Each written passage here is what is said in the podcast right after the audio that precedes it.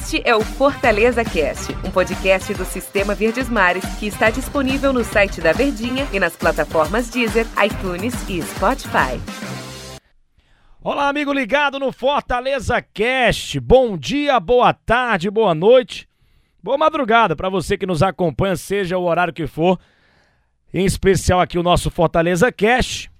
Eu, Denis Medeiros, estou aqui recebendo Daniel Rocha. A gente estava na transmissão do jogo do Fortaleza na Rádio Verdes Mares. Fortaleza e Atlético Mineiro, né? O jogo tão aguardado, o primeiro colocado do Campeonato Brasileiro, o Atlético encarando o terceiro colocado, o Fortaleza. E deu galo, né, gente? O Galo cantou, cantou de galo, o Galo cantou de galo no Castelão pra cima do Leão. O Leão não rugiu e o Atlético meteu 2 a 0 no Fortaleza. Jogou melhor mesmo e a vitória foi justa. Eu tô aqui ao lado do Daniel Rocha. Tudo bem? Bom dia, boa tarde, boa noite. Boa madrugada, Daniel Rocha, tudo bem? Bom tudo para você também, Denis. Agradecendo sempre a quem arruma aquele tempinho durante o dia para acompanhar a gente, né? Durante o trânsito, no trabalho, na academia. Chuveiro. Tomando banho. Não tem tempo ruim, mas tira aqueles 10 minutinhos para ficar acompanhando aquele bate-papo sobre o clube, né? Voltamos a ser diários em todo dia os podcasts aí de Ceará e de Fortaleza. Infelizmente, né? Perdeu o resultado em si já era talvez até esperado, né? Não tem nada de outro mundo de perder para o líder. Mas o chato é que vai acumulando sequência e sequência, que já aumenta, são seis jogos sem vencer. Exatamente, são seis jogos sem vitórias o time do Fortaleza. É, se a gente contar com a Copa do Brasil, né? No Campeonato Brasileiro já são cinco jogos sem vitórias. A gordura, ela é tão boa, ela foi tão boa pro Fortaleza, que ele continua nas cabeças do Campeonato Brasileiro, né? Isso não, a gente não tá pegando no pé assim demais do Fortaleza, mas alguma coisa está acontecendo. O time está seis jogos sem vitórias, né? É, e o Atlético Mineiro, diga-se de passagem, além do elenco espetacular que tem, o Atlético está a sete jogos sem perder fora de casa e está a 11 partidas de invencibilidade na temporada. Que números maravilhosos para o Atlético. E números horríveis para o Fortaleza, né? Números preocupantes para o time do Fortaleza, Daniel Rocha. Alguma coisa pode tá, deve estar tá acontecendo, né? Eu diria números horríveis, né? Vamos com calma. Números preocupantes. Mas preocupantes sim, porque mesmo estando numa situação boa de tabela, se fosse para analisar sua posição, não precisava acompanhar os jogos, ter assistido o jogo ontem, para se fazer análise. Basta olhar para a tabela e pronto, tomar as conclusões. O campeonato, até agora, de uma forma geral, de uma forma macro, ele é bom e até demais. Porém, não tem como maquiar o momento, o recorte mais recente, que é ruim. E é ruim não só pela sequência de resultados, porque, por exemplo, empatar com o São Paulo no Morumbi da forma como foi pela Copa do Brasil é interessante você empatar com o Juventude fora de casa no Alfredo Jacone, onde o time jaconeiro é sempre muito complicado, também não tem nada de outro mundo. Perder para o líder do campeonato, tá tudo certo. Mas o que preocupa é a maioria da atuação desses jogos, em que, por exemplo, na rodada passada contra o Bahia, o time jogou muito mal e muitas falhas individuais em diversos setores, toma quatro gols do time do Bahia, aí vem com essa pressão para o jogo contra o Atlético, aí mais uma vez passa em branco, então isso vai começando começando a preocupar, né? E não era palpável essa preocupação, entre aspas, em grande escala, em grande número de jogos, para o que vinha apresentando o time do Voivoda até iniciar essa sequência. E aí a gente lembra, pênalti perdido pelo Crispim contra o Santos, que foi o primeiro jogo dessa sequência sem vencer. O Juventude que eu mencionei, Bruno Melo também perde o pênalti. Aí contra o Cuiabá começa uma preocupação maior, porque se não fosse o Marcelo Boeck com três defesaças, tinha sido era derrotado na Arena Castelão. E aí perde para o Bahia, chega, perde para o Atlético, e aí fica esse somatório que vai se transformando numa bola de neve e cada vez mais fica mais complicado. Então leva uma pressão a mais, não bastasse o tamanho do jogo por si só contra o São Paulo na quarta-feira, né? Quarta-feira tem Fortaleza e São Paulo na Copa do Brasil. Se passar, pode reencontrar o Atlético Mineiro na semifinal da Copa do Brasil, o time do Fortaleza. Acho até que essa vai ser a semifinal, sem querer zicar. É, vamos falar do jogo.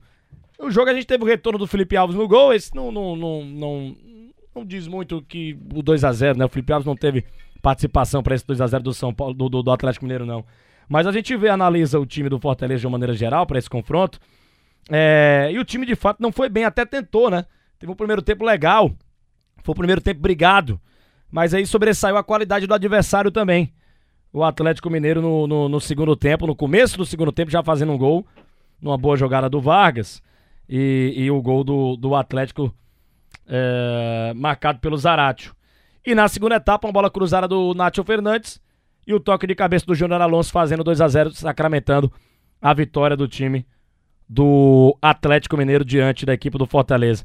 É, não por, por, por, falta de mérito do Fortaleza, acho que muito também está na cota da qualidade do adversário, né, Daniel, essa derrota. Não tenha dúvida disso, que é um somatório de, desses fatores. Se você perder para o líder, é normal. Mas a gente precisa analisar como é que foi esse jogo. O primeiro tempo, se a gente dividir meio a meio, ele foi muito interessante taticamente. Eu até falei nos comentários, logicamente, lá durante o jogo, no intervalo da partida. O Voivoda armou o seu time de forma muito interessante bloqueando os principais pontos fortes do Atlético Mineiro. O Nátio Fernandes não viu a cor da bola, ele é que é o cérebro, o pensador desse time do Galo. Fortaleza montava uma linha de cinco e às vezes até de seis, de uma ponta a outra, congestionando qualquer tipo de investida que o Galo conseguisse fazer nesse primeiro tempo. Então sofreu muito pouco. O Felipe Alves não pegou na bola durante o primeiro tempo. Por outro lado, obviamente, faltou um pouco mais de agressividade. Faltou ter mais a bola, mas é entendível pelo adversário, aquele jogo específico de que você precisa se adaptar estrategicamente, que não tem vergonha nenhuma, mesmo jogando em casa, você ficar sem a bola. E ainda levou mais perigo ao gol do Ederson, do Everson no primeiro tempo do que o Galo, mesmo o Galo tendo mais a bola. Porém, o 0 a 0 realmente refletia ali, era justo. Vem para o segundo tempo e aí logo de cara você acaba tomando o gol do Zarate e aí desmantela qualquer estratégia que o Voivoda planejou no vestiário. O Atlético, inclusive, voltou bem antes para o segundo tempo. Fortaleza ali ficou até uns minutos a mais necessários para tentar botar todos os pingos nos is do Voivoda. Então acaba tomando o gol e logo na sequência também toma o 2 a 0 E aí é o X da questão. Só aí que o Voivoda foi resolver mexer quando já estava perdendo de 1 a 0 Ele demora muito, né? Já estava ali próximo dos 20 minutos, continuou sem alterar. Aí a primeira alteração dele, ele coloca o, o Igor Torres é, e não coloca o Wellington Paulista. Ele, ele, fez uma mudança dupla também com Vargas e Romarinho, que aí tudo bem, ele tira um volante e tira o Lucas Lima, que foi o titular, e gostei da partida do Lucas Lima. Então, naturalmente, você tem também ali parcelas do treinador, na minha visão. De positivo, na matéria das substituições, gostei da entrada do Edinho mais cedo, mas de qualquer forma, quando já estava 2 a 0 você acaba colocando o jogador na fogueira, né? É, você falou, ah, o Voivoda só agora, Eu vejo muita gente reclamando que o Voivoda mexe, às vezes mexe errado e demora para mexer também no time do Fortaleza. É, é, claro que a gente não pode colocar nisso a, a derrota, né? Colocar a culpa nisso pela derrota do Fortaleza. Mas é, é, muito curioso isso, Daniel Rocha. Não é o primeiro jogo mesmo, não. Você chamou atenção na transmissão e eu, eu ressaltei isso. É, eu vejo nas redes sociais a, a, torcida do Fortaleza reclamando que o Voivoda demora para mexer, quando mexe, mexe errado. Tá acontecendo isso mesmo? Ou, ou é um, um começo de, da gente pegando no pé do Voivoda que talvez nem precise? Não, é porque que o trabalho do Voivoda é espetacular, inclusive o melhor trabalho do primeiro turno do campeonato, na minha visão, né? É, ele é, isso é fato e acabou-se. Agora não é porque é bom, não é porque tá dando certo, não é porque o trabalho é grandioso, que não existem falhas. E isso, para mim, são falhas é, é, visíveis que o torcedor, como você falou, claro, o torcedor é muita emoção quando as coisas não dão certo, muitas vezes escolhe um culpado, mas o Voivoda dele demora a mexer. E a questão das mexidas é porque é o tal do elenco, meu amigo. Você pega o Atlético Mineiro, por exemplo, você não sabe o que é melhor, se é o time titular ou quem está no banco. Então são muitas opções. O Voivoda, ele olha para o banco ali, ele tem três, talvez quatro jogadores que costumam entrar e que possam fazer algo positivo, mudar uma cara de um jogo. Então ele também fica um pouco de mãos atadas, mas com essas peças eu acho que ele ainda utiliza mal. O Edinho, por exemplo, entrou faltando 20 minutos hoje, mas já estava 2 a 0 E normalmente entra nos últimos 10, ou até menos.